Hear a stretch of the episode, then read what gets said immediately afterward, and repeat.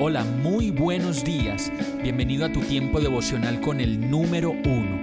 Qué alegría saludarte con la certeza de que Dios está obrando en tu vida su perfecta y buena voluntad, ya sea porque estás aprendiendo de un momento difícil o porque estás disfrutando de su amor a plenitud con paz y tranquilidad. Llegó la hora de tomar tu Biblia, pues de seguro Dios te va a hablar, te va a reconfortar y lo mejor de todo, te va a dar las respuestas que estabas buscando. ¿Qué esperas? Vamos, súbete de una vez en este pequeño pero eterno vuelo devocional con destino al cielo. Y el mensaje de hoy se llama miradas.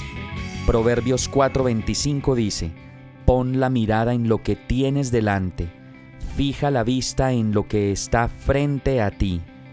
La mayoría de las cosas que suceden en nuestra vida dependen de nuestras miradas. Sí, me refiero a la manera como percibimos las circunstancias, como percibimos a las personas, las cosas, las oportunidades, nuestra identidad, nuestra fe y desde luego como percibimos nuestra relación con Dios. Es por esto que conocemos muchas personas que todo el tiempo están menospreciando lo que son, menospreciando lo que tienen y lo que podrían llegar a ser, pues desconocen quiénes son en Dios y asimismo lo que pueden llegar a ser, a tener y hacer si solo dan rienda suelta a su fe. ¿Se imaginan que en el momento en que el Señor le dijo a Abraham, levanta la vista desde el lugar donde estás, y mira hacia el norte y hacia el sur, yo te daré a ti y a tu descendencia para siempre toda la tierra que abarca su mirada. ¿Se imaginan que en ese momento él hubiera dicho o pensado para sus adentros algo como que, no, eso no es posible. Para un hombre como yo, eso es imposible. Jamás podré lograr o tener algo así como eso. No, lo que dice la historia es que Abraham, como un niño, solamente creyó. Y por si acaso aún no lo entiendes, esta palabra de Dios es para ti, es para nuestras vidas. Y dice así, Génesis 13, 15 al 17.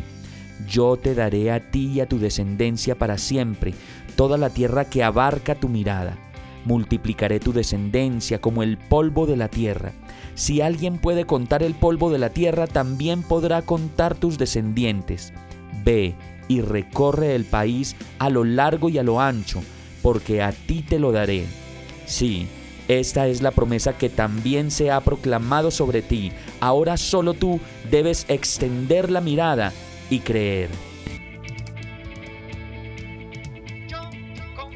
Hemos llegado al final de este tiempo con el número uno. No te detengas, sigue meditando durante todo tu día en Dios, descansa en Él, suelta los remos y déjate llevar por el viento suave y apacible de su Santo Espíritu. Solo compártelo con quien lo necesite y ames. Hoy, de la mano de Dios, todo será un gran día. Para más información visita nuestra página www.iglesiabierta.com o llámanos al 313-334-0116. Oramos y rogamos para que cada día te enamores más de Dios y para que no pares de pasar todo tu tiempo con el número uno.